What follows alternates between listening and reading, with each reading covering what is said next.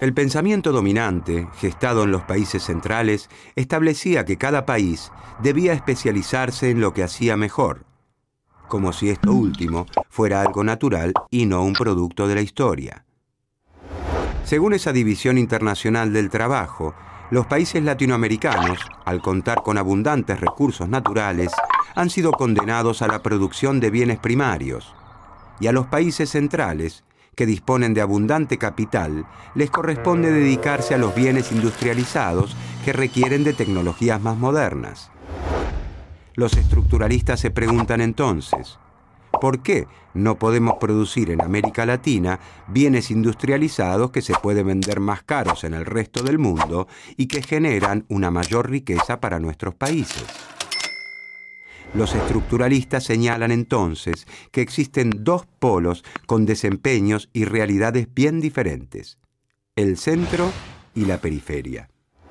Pertenecen al centro los países que marcan el rumbo de la economía mundial, naciones industrializadas con poco desempleo y altos niveles de vida, con gran influencia en los mercados y en el sistema financiero internacional. A la periferia la conforman los países con estructuras productivas menos desarrolladas que conviven con altos niveles de desempleo, de pobreza y sujetos a las reglas de juego establecidas por los países centrales. Para los estructuralistas, las diferencias entre el centro y la periferia no se resuelven con el paso del tiempo, sino todo lo contrario. Tienden a acentuarse y son cada vez más amplias. El subdesarrollo es un modo de ser específico en ciertas naciones que requiere políticas públicas particulares para resolverlo.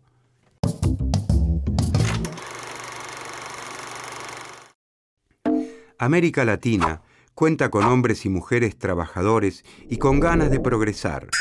Abunda en recursos naturales de los más diversos y cuenta con empresas grandes, medianas y pequeñas en las diversas ramas de actividad. Pero le falta un ingrediente insustituible para seguir creciendo. No puede fabricar por sí misma dólares. Ni los pesos argentinos, chilenos uruguayos ni los reales brasileños sirven para comprar maquinaria importada. Se necesitan dólares contantes y sonantes. Como la existencia de dólares dependerá del éxito de las exportaciones de alimentos y de productos primarios, y estas exportaciones fluctúan constantemente en precios y en cantidades, la compra de insumos y maquinarias al exterior se ve interrumpida constantemente. Los estructuralistas denominan esta principal limitación al desarrollo latinoamericano como la restricción externa.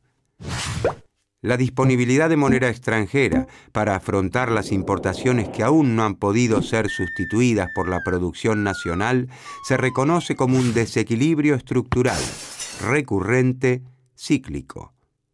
Origina caídas en la producción y el empleo provoca incertidumbre en los empresarios que dudan en invertir por miedo a que una nueva crisis pulverice sus ganancias.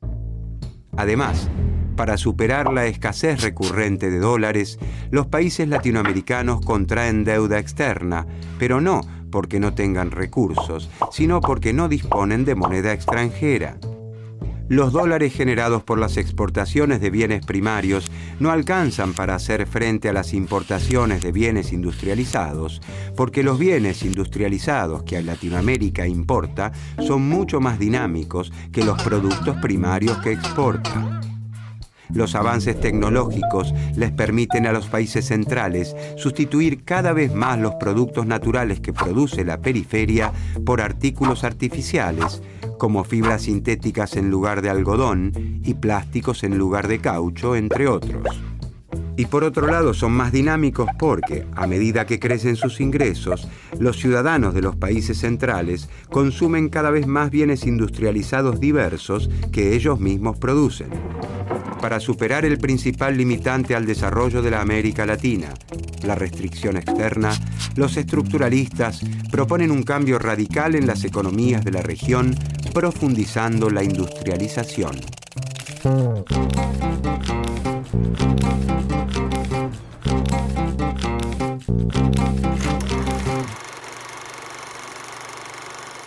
Para volverse más competitivas, operar de manera eficiente y aprovechar plenamente la capacidad de sus fábricas, algunas empresas industriales latinoamericanas necesitan dirigir su producción a mercados más amplios que los de su propio país. Y para lograrlo, los estructuralistas promueven la integración latinoamericana. Para eso es clave un proceso de integración regional que aliente una competencia controlada entre los países y la constitución de un mercado común latinoamericano. Ese mercado común permitirá que las empresas latinoamericanas que necesitan una demanda mayor para ser eficientes puedan lograrlo y será una plataforma de aprendizaje para incrementar la eficiencia de las empresas industriales que en un futuro podrán llegar a exportar a los países centrales.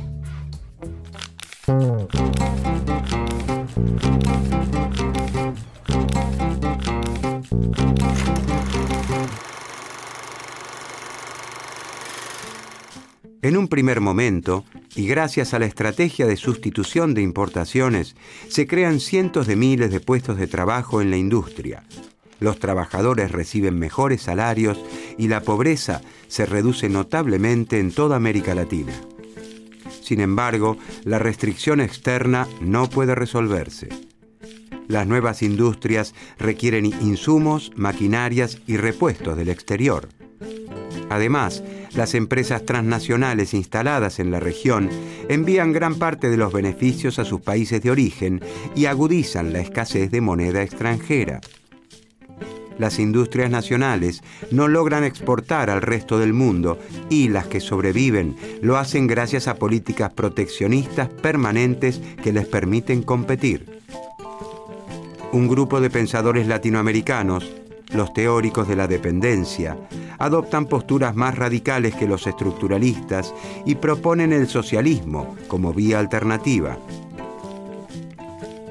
La crisis derivada del shock del petróleo en 1973 y 1974, que encarece abruptamente el precio de este insumo fundamental, es un duro golpe para la sustitución de importaciones y siembra el terreno para el predominio de las políticas neoliberales durante el último cuarto del siglo XX en América Latina.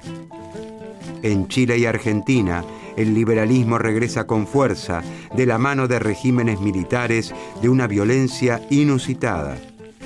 Los dictadores y sus técnicos aseguran que los problemas latinoamericanos se deben a la excesiva intervención del Estado en la economía y que los países tienen que aceptar el lugar que se les ha asignado en la División Internacional del Trabajo, especializándose en los bienes primarios para los que se encuentran mejor dotados y terminar con la protección a la industria para que sobrevivan las empresas industriales capaces de competir con las grandes empresas de los países centrales.